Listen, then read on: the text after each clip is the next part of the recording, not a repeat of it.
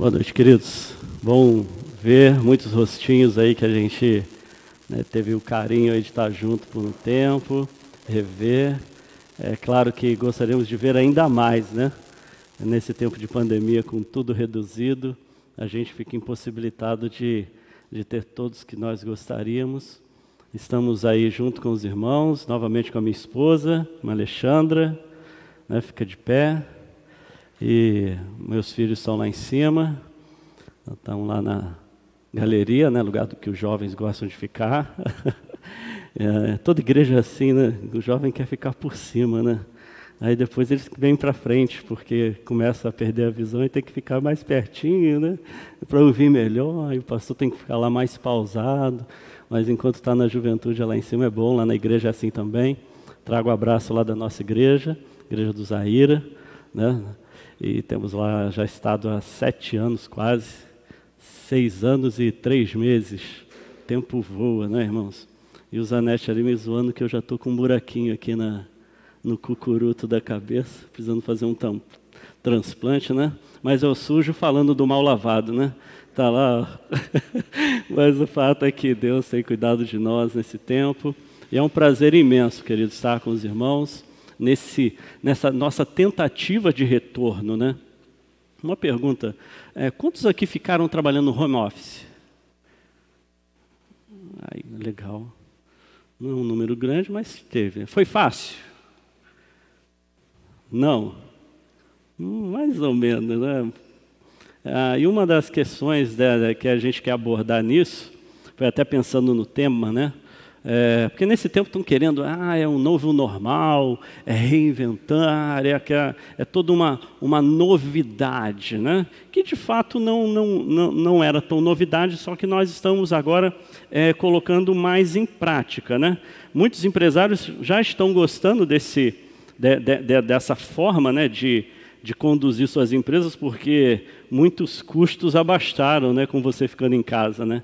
ele não precisa pagar a luz da empresa, ele não gasta água, ele não gasta café, né? ainda te monitora, coloca uma câmera lá para ficar cuidando do cockpit, que é o seu computador, fica ali monitorando você o tempo todo. Só que isso causa um nível de estresse muito alto dentro do lar, para quem não estava acostumado a ter né, esse convívio diário. Acha que o outro está ali. Eu, como pastor, a gente já vive isso há muito tempo, né? Né? Muitos irmãos falam, o pastor não está fazendo nada agora mesmo, né? a gente está em casa, às vezes está estudando, lendo a Bíblia, está parado lá. O filho, às vezes, acha que nós estamos em casa e a gente também né, não está fazendo nada. E a esposa compreende também, mas tem hora que esquece. Né? Fala assim, dá para fazer esse negócio para mim? Eu falo, por favor, fala baixo, que eu estou lendo estou estudando, né? Estou aqui, estou dedicado a alguma coisa, ou atendendo a mesmo até algum irmão. Então, na vida do pastor, é, em alguma maneira, a, a gente já estava um pouco próximo disso em, muito, em alguns aspectos. Mas é, pegou a gente de surpresa. Estar aqui hoje, todo mundo mascarado, né? É, se fosse no tempo passado, depois do carnaval, não ia pegar bem. Todo mundo de máscara aqui, mas hoje é uma necessidade. Está todo mundo de máscara, todo mundo aqui se protegendo, é, separados, né, tendo uma distância. Claro que a gente está fazendo um esforço extremo para manter essa distância que a gente não consegue 100%. Porque a gente precisa de proximidade. Precisamos de pessoas do nosso lado, o ser humano. Por isso que nós aqui temos casais. E essa é uma configuração criada por Deus que estão fazendo um esforço tremendo para desconfigurar essa estrutura familiar. Né? A sociedade hoje tem trabalhado de forma é, diuturna nesse sentido, para que a família, no modelo é, criado por Deus, seja desconstruída. Desconstruída. Aí você vai ver aí, estava ah, vendo ah, um, um estudo sobre vários modelos de família. Para mim não existe vários modelos de família. Existe um padrão só, que é o padrão dado por Deus, que é o padrão feito por Deus. Esse é o modelo que Deus criou.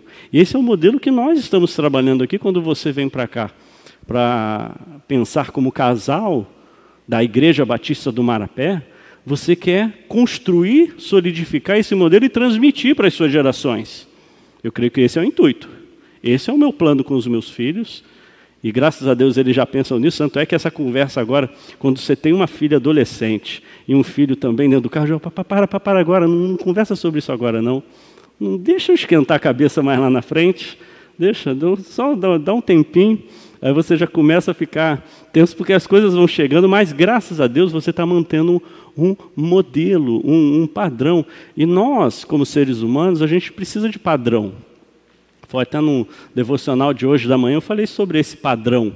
Né? O ser humano precisa de padrões. O apóstolo Paulo vai falar para a igreja de Filipenses que deviam seguir o padrão dele, que ele era o que? Imitador de Cristo. Então nós temos um padrão a seguir. E como casais também nós queremos ter um padrão. E pensando nisso, ah, quando pensávamos no tema, o Kleber nos é, falou, ah, pastor, pensa em alguma coisa nesse sentido. E, ah, vamos né, nesse novo momento. E como passar esse novo momento? E eu pensei na família através dos tempos se preservando na palavra. Não tem coisa melhor para nós enfrentarmos novos momentos do que a palavra de Deus. Para nós nos basearmos, nós nos estruturarmos, nós nos solidificarmos e, como família, manter a harmonia em tempo de crise, que não é fácil. Nesse tempo, eu tive que tratar com casais que tiveram, foram ao extremo da crise. E a corda rompeu. Não suportaram, não suportaram o convívio a dois no lar.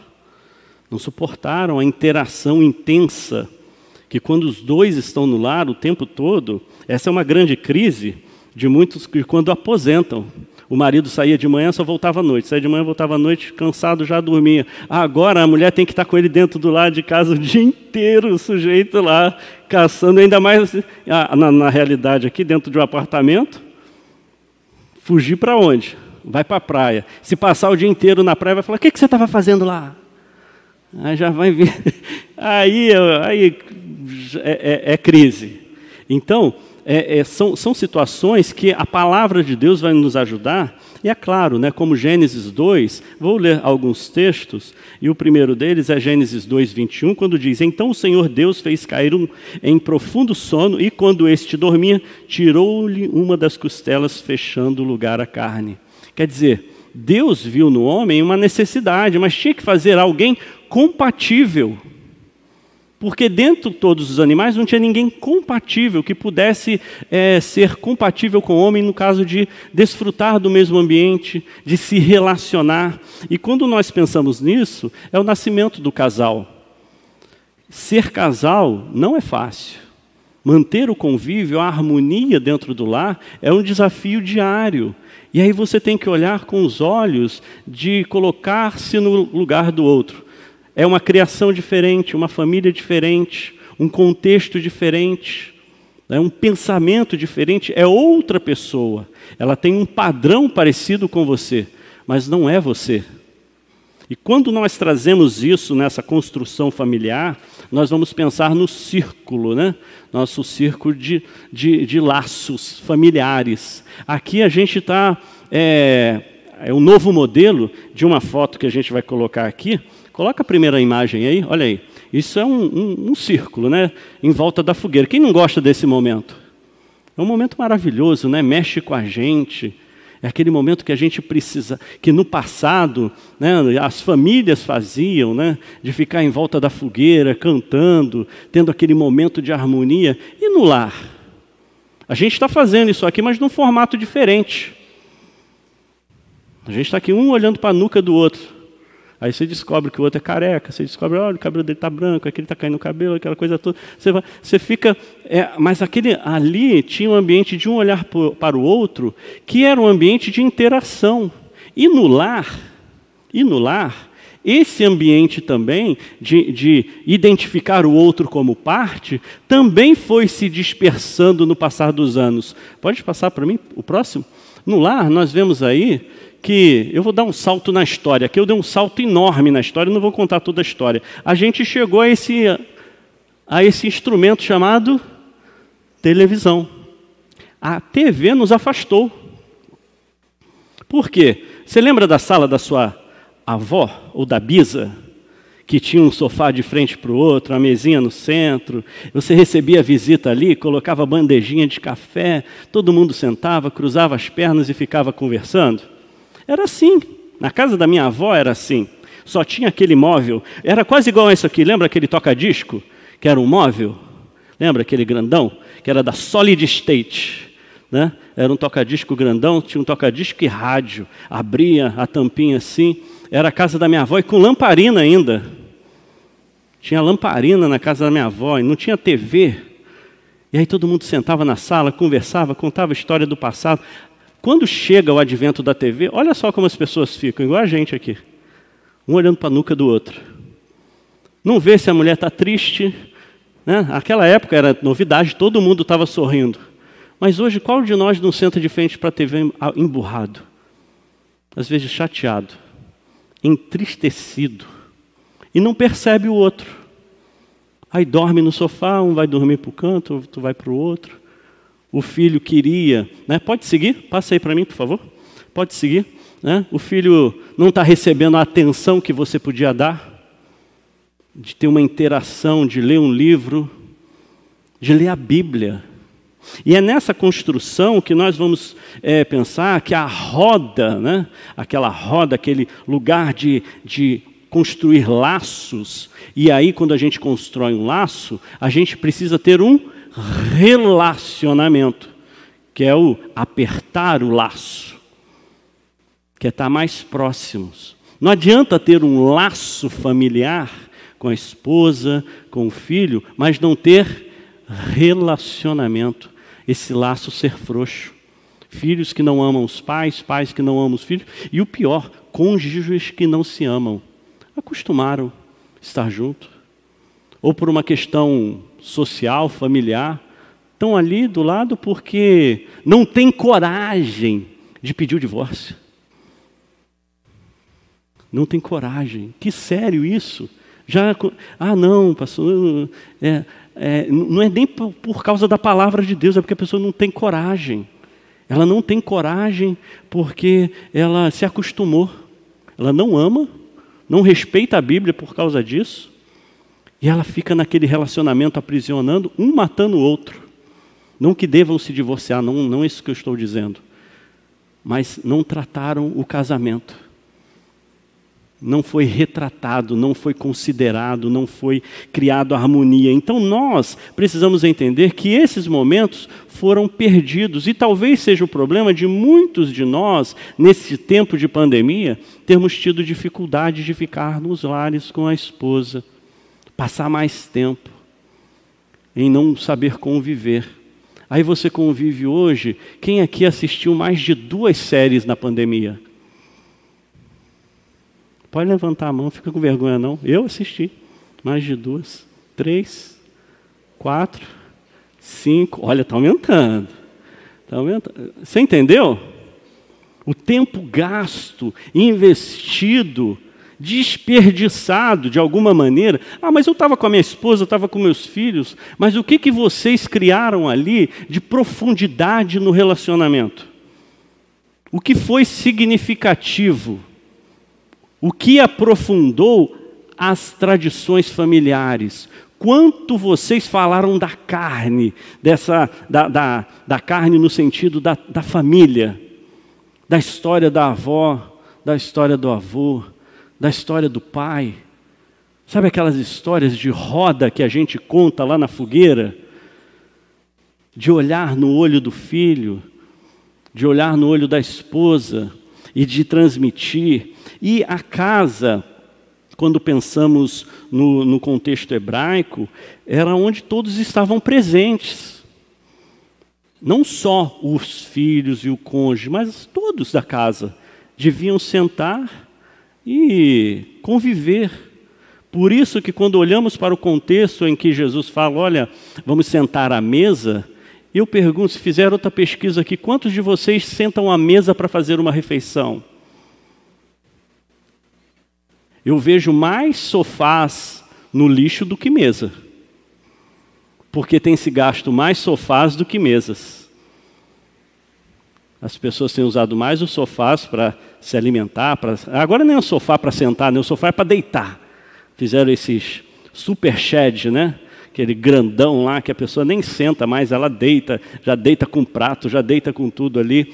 Aí você já tem que limpar aquilo tudo, porque foi se mudando a configuração. Mas nós precisamos, aí é que mora o nosso trabalho como líderes do lar, como casal, como família, restaurar essa transmissão de conhecimento restaurar esse relacionamento. Ah, mas os meus filhos não aguentam isso. Isso vai da formação. Na época, quando nós olhamos para o contexto judaico, era transmissão oral. Tudo era através da palavra. Tudo era através da conversa. Daqui uns dias, os nossos filhos vão falar assim: o meu pai mandava mensagem assim, ao invés de ser o meu pai dizia assim. Né? Mandava mensagem, mas é, o meu pai dizia assim, a minha avó dizia assim, que era a lembrança da memória do que os pais falavam, né, do que os pais nos ensinavam. Então, isso mudou, ou foi mudando, ou está mudando por causa de todo esse contexto que a gente vive aqui. A gente vive num contexto urbano. E como trabalhar nessas reuniões que foram migrando, né? Saíram da sala, né? saíram da roda lá de, da, do, do, da, da fogueira, migraram para o ambiente da, da casa individual. Lembra da época que a gente conversava nas varandas das casas? Que bom, né? Você chamava os vizinhos, ficava todo mundo na varanda, porque agora já era um grupo seleto, não era toda a comunidade na roda. Aí você já começou a selecionar. No nosso caso, eu moro em apartamento, é, e a grande maioria dos irmãos, eu creio que também, você entra na sua casa, você não convida ninguém do condomínio para estar todo dia na sua casa, convida? Eu creio que não. Se o seu ambiente isolado ali, que ninguém te incomode. Mas quem mora numa região rural, numa área, é um prazer e faz bem estar junto. A saúde emocional, ela é melhor tratada, né? André está aqui para me ajudar, né? Nesse sentido, né? No, falar de psicopedagogia aí para ajudar. Mas o fato é quando nós tratamos isso, nós cuidamos do nosso lar, cuidamos do nosso cônjuge.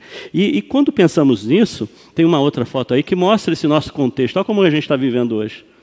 Cada um na sua janela, né? E é interessante que a gente pode criar, ser criativo. Uma das nossas missionárias na Espanha, nesse contexto de pandemia, olha o que ela fez de interessante.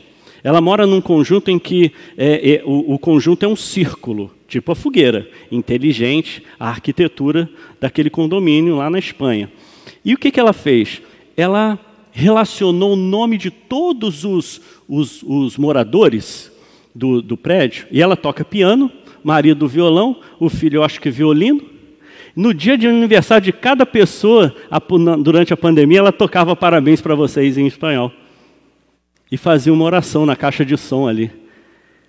Passou que um dia ela esqueceu, ligaram lá no apartamento dela. Hoje é meu aniversário, você não vai tocar não? Relacionamento. E era uma pessoa que ela nem conhecia. Então, quando nós queremos criar um mecanismo e sem inventar coisas novas, ela apenas falou: Eu vou me aproximar dessas pessoas, eu vou criar um meio de interagir com elas. Eu no condomínio, eu ando com, na carteira, é, até Alexandre falou: Por que você está andando com isso? Porque todas as crianças lá na igreja, quando saem, eu dou um, um selinho, um adesivo, né, com uma mensagem bíblica, né? Aí eles saem, um adesivo, eu pergunto para ele, e aí, como que foi a semana? Aí o pai, foi jóia. Aí teve um lá que o pai falou assim, oh, essa semana foi mais ou menos. Aí eu peguei, dei o selinho para o pai e falei, olha, quando ele ficar assim, você coloca nele.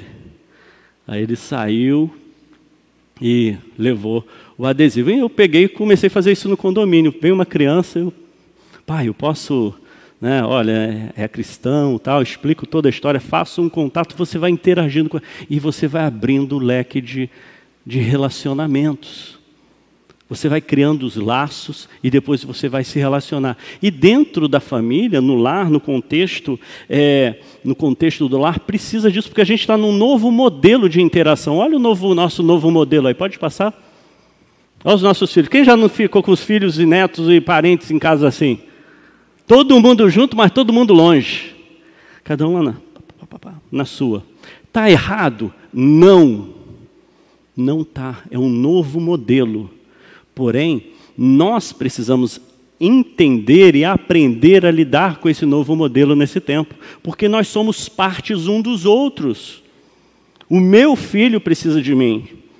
E eu tenho que tomar conta, porque, pode seguir, eles quando estão sozinhos, eles continuam sem, continuam parados. E agora essa imagem que é mais legal de todas, passa aí. Vocês nunca fizeram isso, né? Por favor, né? É, mas é assim que a gente está tá vivendo. E, e o contexto pode ainda piorar. E aí onde entra o cuidado no lar do marido e a esposa, pensando nessa próxima imagem aí, né, uma imagem fala mais do que mil palavras. A criança fica sem o que ela mais precisa, que é contato com seus pais. E naturalmente, querido, que qualquer tipo de, de afastamento, vai trazer distúrbio na família. Há muitos anos atrás, mas há muitos anos atrás, eu acho que o computador era o 486 ainda. Eu vi uma charge, acho que eu não lembro, eu gosto, eu coleciono várias tirinhas, né? A que eu mais gosto é do Agar, o horrível, porque ele e a Elsa, a esposa dele, vive dando bronca nele. Não sei quem conhece historinhas do Agar, o horrível, é, é a melhor, né? É, é, é a melhor. E aí, ah, uma tirinha tinha a mãe e o pai assim, atrás do computador, mandando uma mensagem, né? Computador, aquele PCzão assim, falando assim: venha jantar. Aí mostrava no outro quadrinho, o filho no andar de cima, já estou indo. No, no, S, no MS-DOS ainda, né? Lá no, no C2 ponto barra invertida. Né? Quem sabe aí de Clipper e Pascoal sabe do que eu estou falando. Então o fato, perdão, o fato é que nesse sentido já havia um prenúncio desse afastamento. E como nós vamos trazer esse homem para perto? Porque Deus disse que não é bom que o homem esteja só. Fale-ei uma editora que lhe seja o quê? Idônea, compatível, que esteja ao seu lado. Isso é muito sério. E é bom que tem pessoas olhando para isso. Passa a próxima imagem para mim. Ah, ah, na próxima imagem, olha só. Isso aqui é, é uma imagem de uma, uma reportagem lá de Londres, de um restaurante que dá a comida da criança de graça se os pais deixarem o telefone celular na entrada do restaurante. Por quê? O cara vai comer mais, porque vai dar atenção só para a comida vai comer mais, vai dar e vai dar atenção para o filho. Certamente passaram a perceber que as crianças ficavam de lado, fazendo o que queria no restaurante, porque os pais estavam dando total atenção a um aparelho celular. E hoje não é uma guerra contra o celular. Pelo contrário, outro estudo foi feito mostrando que o celular não tira tempo da família. Ué, mas o pastor está falando que tira e que não tira? Que, onde você quer chegar? Eu quero chegar na sua disciplina. Você precisa disciplinar o seu tempo para fazer as coisas no tempo certo. Dá valor ao que verdadeiramente é, é importante. E pensando né, nesse tempo, nós precisamos restaurar em nossas famílias as boas práticas que ao longo do tempo foram sendo perdidas talvez muitos dessa geração nem conheçam. Tá? Já tem umas duas casas de membros da igreja que eu chego e valorizo. É, tem aquele joguinho Cub, né? Quem, quem tem aquele é, Cub, né? De, de caça-palavras, né? E eu falo, parabéns, legal, vocês estão interagindo nesse tempo como família. Que é joguinho de, de mesa, né? É um tempo com a família para jogar. Ou se você joga dominó, joga um W12, joga o que for. Você pode estar ali é, junto, interagindo, passando informações experiências da vida. E o casal precisa disso. Um conhecer o outro, um falar com o outro, e é faz, fazer também a, a, leitura bíblica em conjunto, que é algo que foi esquecido no, no decorrer do tempo.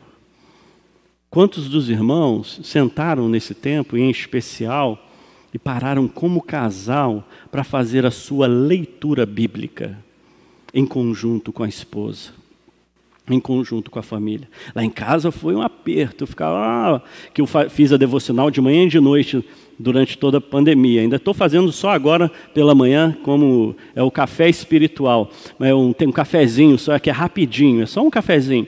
E, e mas é, no começo era de manhã e de noite para criar uma disciplina para que as famílias.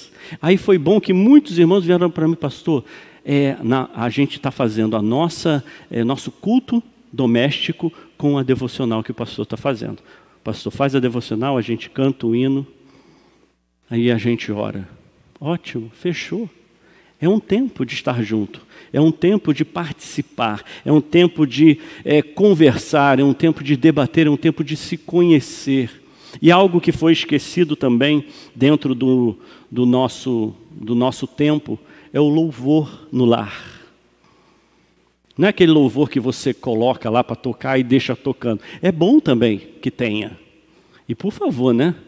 Coloca música boa, louvor de qualidade, mesmo sendo evangélico, que tem uns aí que dá dó, dá dó de ouvir, dá dó, dá dor de tanto, tanta tristeza e, e questões é, teológicas erradas que tem. Mas nós precisamos criar comportamentos saudáveis, queridos, como casal, transformar a vi nossa vida e a vida da nossa família.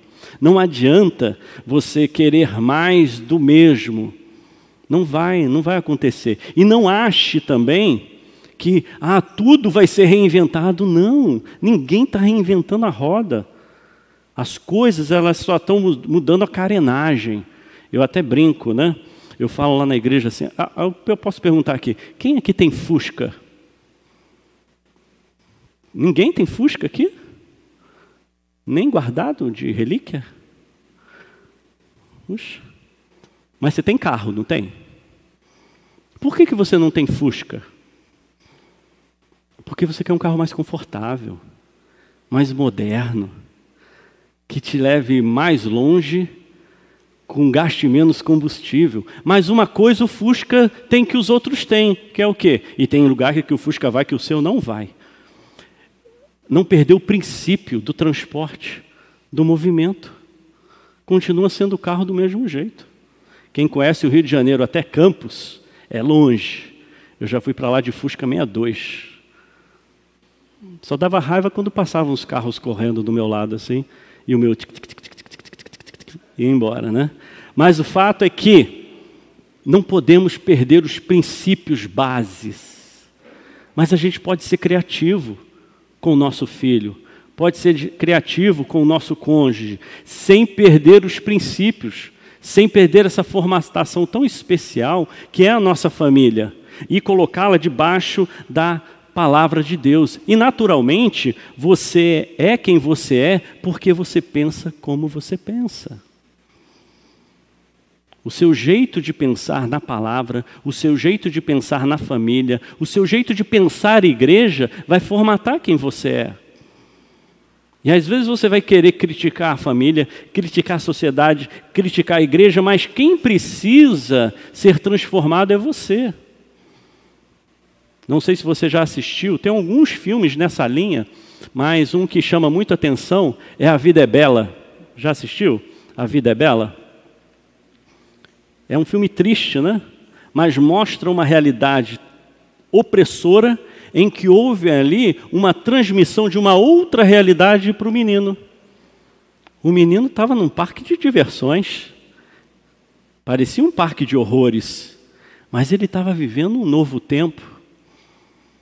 Irmãos, o que eu escutei no começo da pandemia no meu prédio, bateção de porta, não estava no gibi e gente gritando: Eu estou trabalhando! E pô, era quase uma ritmo. Eu falava, agora vai bater a porta. Pô, bati a porta. Você sabia o processo, porque as pessoas não estavam acostumadas a lidar com os filhos dentro de casa. A gente chegou até a pensar em reclamar, mas tinha um menininho que corria de um lado para o outro. Aí voltava. E a gente teve que compreender que aquela criança ela estava confinada, aprisionada. E talvez o pai não soubesse criar uma, dar uma, um, um outro instrumento para ela gastar toda aquela energia. Então, na nossa, dessa maneira, a gente precisa colocar na nossa mente que nós temos um papel muito importante de transformar o meio em que vivemos. Não ser apenas, como a filosofia vai dizer, um produto do meio. A gente pode transformar a realidade do nosso lar, da nossa casa, do nosso convívio como cônjuges como pais, para que os nossos filhos, ao passarem por tempos assim, que não serão os únicos esses, prestem bem atenção, porque quando a gente olha para o contexto bíblico, nós vamos de uma forma escatológica, você vai ver que vão vir tempos muito difíceis. E como nós vamos estar, espiritualmente falando, fortalecidos para suportar esses tempos? como o nosso lar vai estar estruturado, como os nossos filhos vão estar protegidos. Então nós precisamos entender que esses tempos virão, mas nós precisamos continuar confiando e preservando a nossa família na palavra. Êxodo, capítulo 19, versos de 4 a 7, diz assim: Vocês viram o que fiz ao Egito e como os transportei sobre as asas da águia e os trouxe para junto de mim? Agora, se me obedecerem fielmente e guardarem a minha aliança, vocês serão um tesouro pessoal dentre todas as nações. Embora toda a terra seja minha, vocês são para mim um reino de sacerdotes e uma nação santa. Essas são as palavras que você dirá aos israelitas. Moisés voltou, convocou as autoridades do povo e lhes expôs tudo o que o Senhor lhe havia mandado. Sabemos, queridos, ao olhar o texto, que Deus está falando assim, gente, está difícil, mas eu estou com vocês. O relacionamento pode ter ficado um pouco mais é, conflituoso, um pouco mais é, desgastado nesse tempo, para muitos. E eu creio, eu tenho falado na, na igreja bastante sobre isso, que nós estamos no tempo do consolo. E nós, como crentes em Jesus Cristo, nós, como aqueles que conhecem a palavra, nós temos um, um, um, um, privilégio que é poder levar o consolo e o conforto às pessoas. Mas a nossa, minha família precisa estar saudável para isso. A minha família precisa estar equilibrada para isso. Porque se você acha que está difícil para você, pense naquela pessoa que não tem essa oportunidade que está aqui. Quantos aqui são membros da igreja aqui? Todos? Todos? Quem não é membro da igreja? Olha só. É um privilégio estar aqui, não é? É bom estar juntos. Porque talvez lá naquela igreja não tenha, não esteja tendo esse momento. E agora pense, se numa outra igreja não pode estar tendo esse momento, imagine para aquele que nem tem igreja, que não tem essa oportunidade de ouvir, e que, quando entra numa rede social, numa internet, no YouTube, procura uma coisa lá, vê N coisas que, que são aberrações, que vão contra o Evangelho, que é muito mais fácil você achar lixo eu estou orando a Deus para que essas motos virem todas elétricas. É a minha oração. Eu falo todo dia isso, Deus, dá dinheiro para esse cara comprar moto elétrica. Mas o fato é que, é, quando a gente pensa nisso, é, essas pessoas precisam buscar coisas boas, mas como buscar se elas não sabem onde tem? E como encontrar? Nós somos as famílias que somos preparados por Deus para levar essa mensagem para conduzi-los por esse caminho aqui que Deus está falando aos israelitas, eu vou ser com vocês. Eu tirei vocês do Egito. Eu levei vocês sobre as, as asas da águia. Eu transportei vocês sobre o mar. Eu estou conduzindo a vida de vocês, então confiem. E eu sei que um, um, é muito difícil, em tempos como esse, obedecer leis. Obedecer a palavra, está firmado na palavra manter-se em princípios, mesmo sendo cristão. Quem nesse tempo aqui não teve, lembra, não sei, eu lembro, esqueço sempre o nome do ator principal daquele filme Um Dia de Fúria. Michael Douglas, isso aí, muito obrigado esse cinéfilo de plantão, né? E o fato aqui, o nosso querido pastor Félix, é, é nesse sentido. O Michael Douglas lá e no final é, tem uma mensagem bem interessante nesse filme que no final o cara atira nele, mas ele estava com uma arminha de brinquedo e ele mostrando que todo mundo vive furioso. O cara atirou nele de forma desnecessária. O policial, que ele estava com uma arma, um revólver de água, e ele morre. O fato é que quem nesses dias não teve o, seu momento de fúria? Em casa, na hora que eu botava o computador para transmitir, a internet não funcionava. E era um desespero. E falava, meu Deus do céu, na igreja, essa semana, o computador novo, zero. Simplesmente ele falou assim: não vou funcionar. Travou. Aí você começa a arrancar os cabelos, a resposta. Né? Você começa a, a, a falar: meu Deus do céu, e agora? Como que isso vai acontecer? Aí você tem que lembrar da palavra, Senhor. Estava com a live pronta, irmãos. Pronta. Tudo direitinho para começar a, a aula. O computador não liga, o outro não ligou. Aí eu falei, meu Deus, ah, vou mandar mensagem para os irmãos. Já... Aí a sogra vem e fala assim, ora. Você, pá, leva um da sogra. Aí você lembra, ih, eu sou o pastor. Pá. Aí Deus, confia em mim. E você, pá. Aí toda hora você vai levando uma do Senhor. Mas você tem que estar aberto a essa disposição de Deus de falar ao seu coração. E quantos de nós estivemos abertos a isso, de pensar, como a própria palavra diz, no domínio próprio dado por Deus? Quando a gente olha para Gálatas, aqui essa, o, os gominhos do fruto do Espírito, né? Amor, alegria, paz, paciência, amabilidade, bondade, fidelidade, mansidão e domínio próprio, contra essas coisas não há lei. Quantos de nós, nesse tempo, cultivamos um desses gominhos? Melhoramos a nossa forma de amar, melhoramos a nossa alegria dentro do lar. Imagine conviver com uma pessoa emburrada, chateada, estressada, ah, eu só vou para a igreja porque você vai, porque eu não estou com vontade nenhuma. Aí vem. É bom que venha assim mesmo, porque aqui na igreja Deus fala com você e transforma o seu coração.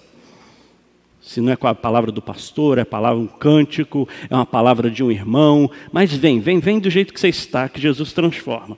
Mas aí Deus vai trabalhando a nossa paciência, vai trabalhando a nossa amabilidade, bondade, fidelidade, vai dando mansidão e você vai entendendo o que é o domínio próprio. E o domínio próprio, irmãos, não é nada de concentração, não é nada esotérico, não é nada de meditação. Domínio próprio é estar de acordo com a vontade de Deus. Quando você deixa Deus conduzir o Espírito Santo, e aí você vai conseguir identificar dentro de você aquilo que está quebrado, aquilo que precisa de uma manutenção na fé aquilo que precisa é, estar de fato é, mudando o comportamento. Você consegue listar quais são os hábitos, atitudes, comportamento que são prejudiciais ao seu cônjuge? Consegue fazer isso? Consegue observar que muitos desses comportamentos que você tem que são prejudiciais eles os são porque houve afastamento da palavra de Deus, houve desprezo à palavra, e não tem nada a ver com a mudança do tempo, não tem nada a ver com o contexto é, social, mas tem a ver com o seu comportamento com Deus, com o seu comportamento com a palavra.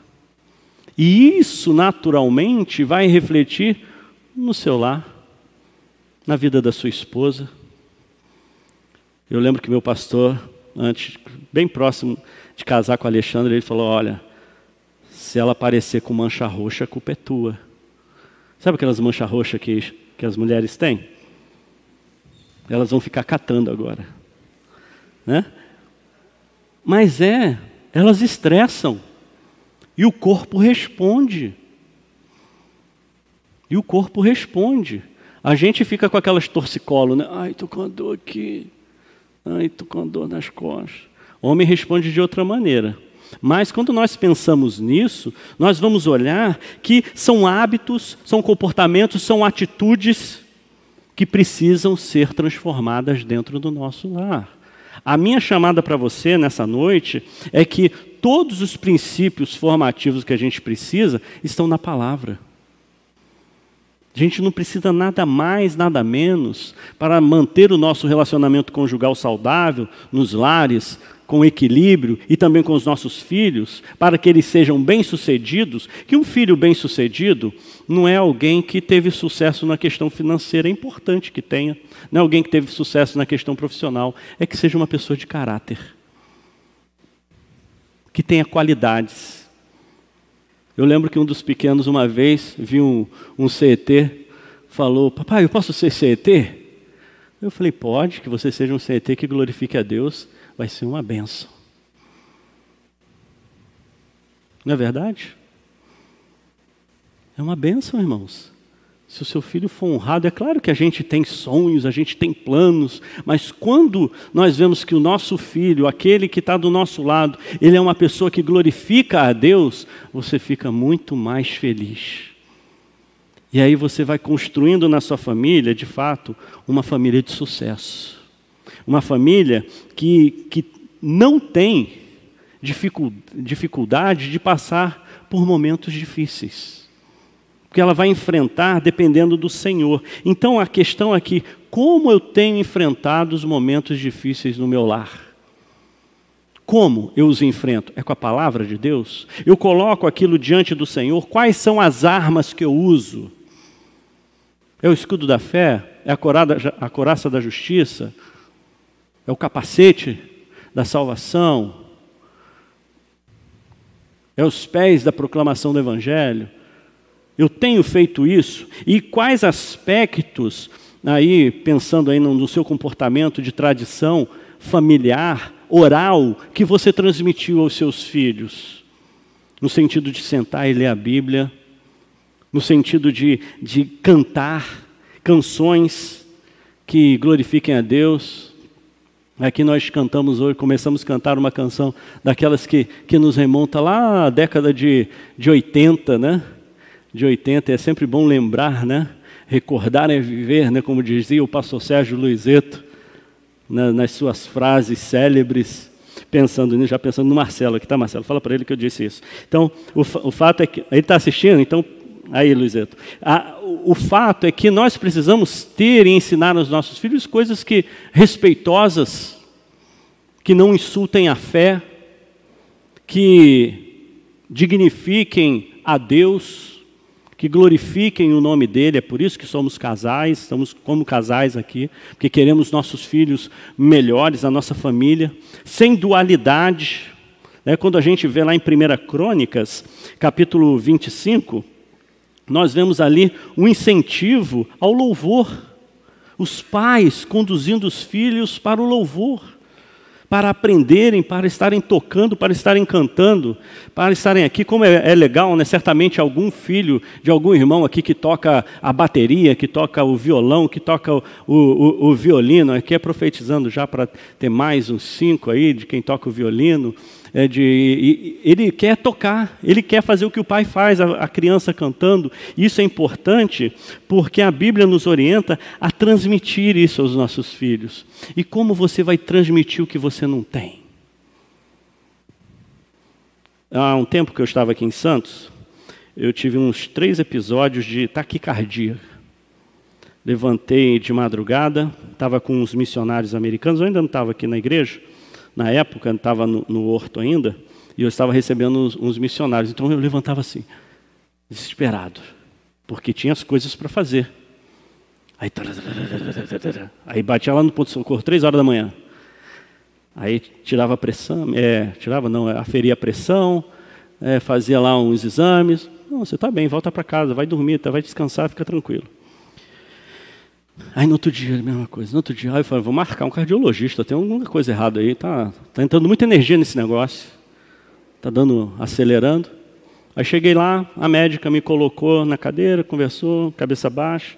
Ela perguntou, qual a sua profissão? Eu falei, é, eu sou pastor. Ah, o senhor é pastor? Aí ela levantou. Ah, que bom, pastor. Pastor,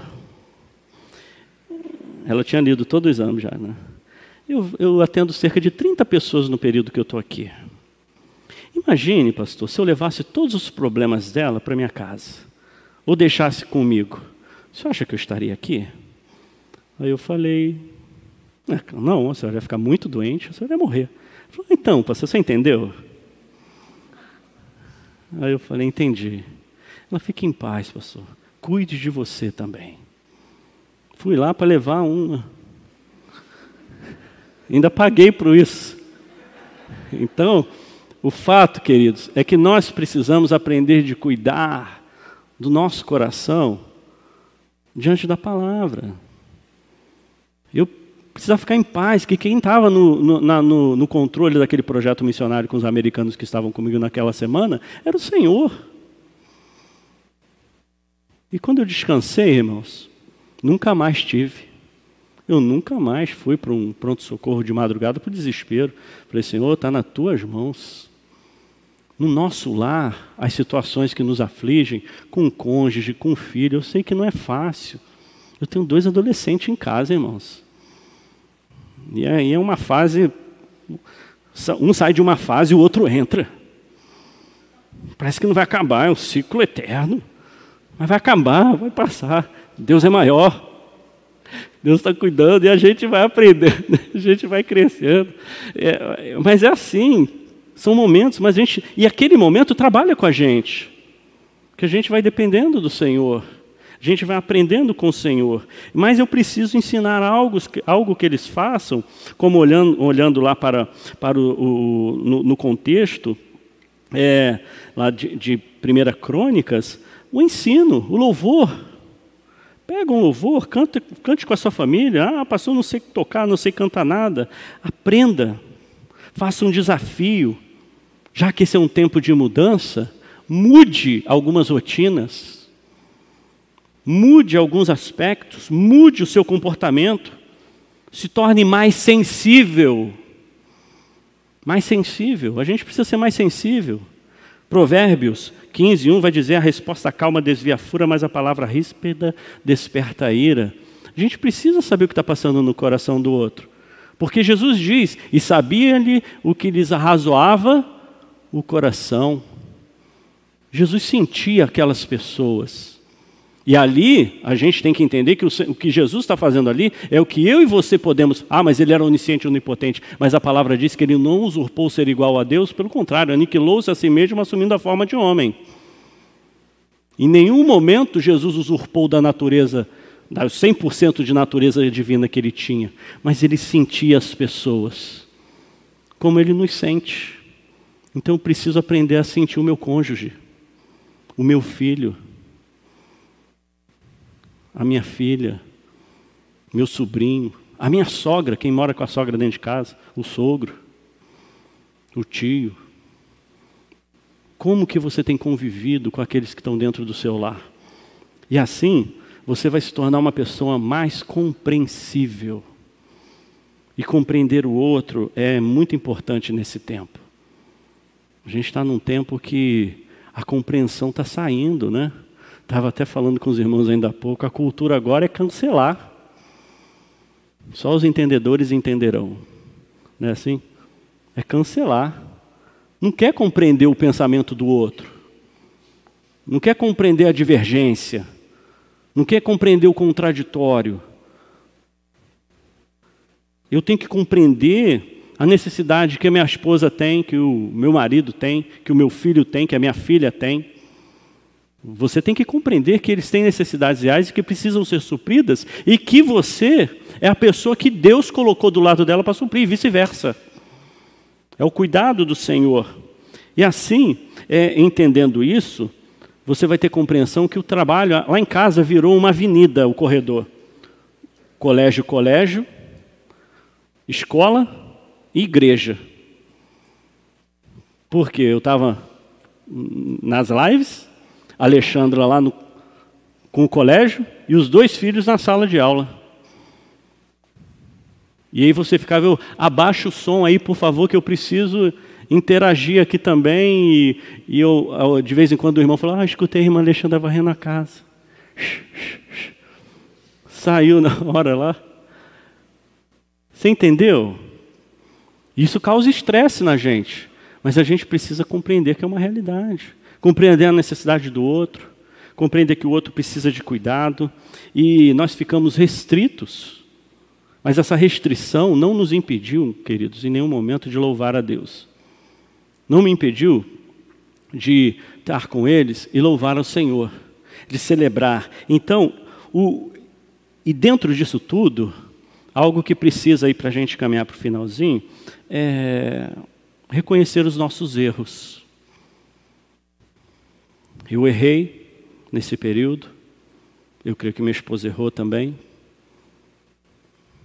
meus filhos erraram, nós erramos juntos, em muitos casos, mas precisamos trabalhar isso no nosso coração. Esses erros precisam ser reconhecidos e reparados, precisam ser tratados, abrir o coração. O Salmo 119, verso 11 diz assim: Guardei no coração a tua palavra para não pecar contra ti. Bendito seja Senhor, ensina-me, o, o, verso 12 e 13, ensina-me os teus decretos, com os lábios repito todas as leis que promulgaste. O salmista aqui dá a dica, e o Salmo 119, ele é todo assim. É um salmo de ensino justamente familiar. Né? Quando você vê aí no, no, no, na sua Bíblia, as Bíblias mais antigas, a Bíblia no celular não tem isso, mas as mais antigonas têm. É, primeiro a parte Aleph, Bet, Gimel, Dalit, He, Tet, Yod, todo, todo o alfabeto em, em hebraico. Aí ele tem lá um bloco de sete versículos. Sabe por quê? O papai ia falar assim, Aleph, aí ele ia começar a declamar. Bet, ia começar a declamar. Todos aqueles versículos de memória para guardar no coração, como o texto está dizendo aqui. Para na hora da necessidade você ter palavras do Senhor para responder às situações difíceis. Quantos dos nossos lares estão tendo palavras do Senhor para responder nos momentos de crise e de tensão? Então, é preciso, queridos, que haja um engajamento sincero de perdão. É preciso que haja entre si, né, nós precisamos encontrar um jeito no nosso coração de amar mais o nosso cônjuge, de amar mais o nosso filho de criar dentro do lar mais harmonia. Sabe por quê?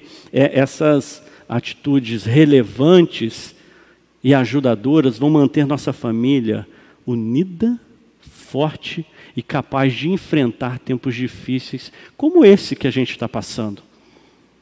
Eu creio que esse é, é, é um grande é, é, é um grande treinamento. E como a palavra diz, Deus não nos dá carga que nós não, não consigamos carregar, né? Ele vai te dar carga que você possa suportar. Você vai suportar, você vai passar, mas que você conduza o seu lar de acordo com a palavra de Deus. Não se esqueça dessa palavra. Eu quero convidar você nessa noite a, a pensar nisso. A falar, eu preciso ter atitudes que condizam mais com a palavra de Deus dentro do meu lar. Ah, pastor, mas como que eu vou ter? Leia a Bíblia. Aí dá para cantar até aquela musiquinha de criança, né? Certamente você já cantou para o seu, seu filhinho. Quem não cantou para o filhinho, canta para o netinho. Leia a Bíblia e faça a oração se quiser crescer. Se quiser crescer, se quiser crescer. Quem não ore a Bíblia não lê, e a Bíblia não lê, e a Bíblia não lê. Quem não ore a Bíblia não lê, diminuirá. Simples assim. Às vezes, às vezes a gente dificulta o que é tão fácil, o que é tão simples. E a gente quer algo inovador, mas a palavra está aqui, permanecendo, atravessando os séculos, os milênios e chegando até nós falando assim: Tudo o que você precisa está aqui. Amém? Vamos orar? Querido Deus, amado Pai, obrigado pela tua santa e rica palavra. Ela é preciosa para as nossas vidas, ela não pode sair dos nossos lares. Queremos preservá-la não somente como um livro, queremos preservá-la como vida na nossa vida. E nesse instante, Senhor, pedimos ao Senhor que preserve-as nos corações de cada um dos seus servos aqui nesta noite. Que eles sejam instrumentos vivos das tuas mãos na proclamação, na disseminação e também no transformar-se por essa palavra. Que eles sejam modelos, ó Pai, de vida transformada pela palavra do Senhor. Usa a tua palavra, Senhor, nesse tempo tão difícil, para que os lares se preservem, atravessando os tempos, atravessando as eras, e assim de geração em geração continuemos nos mantendo diante do Senhor. Em nome de Jesus. Amém. Amém, queridos. Deus abençoe os irmãos.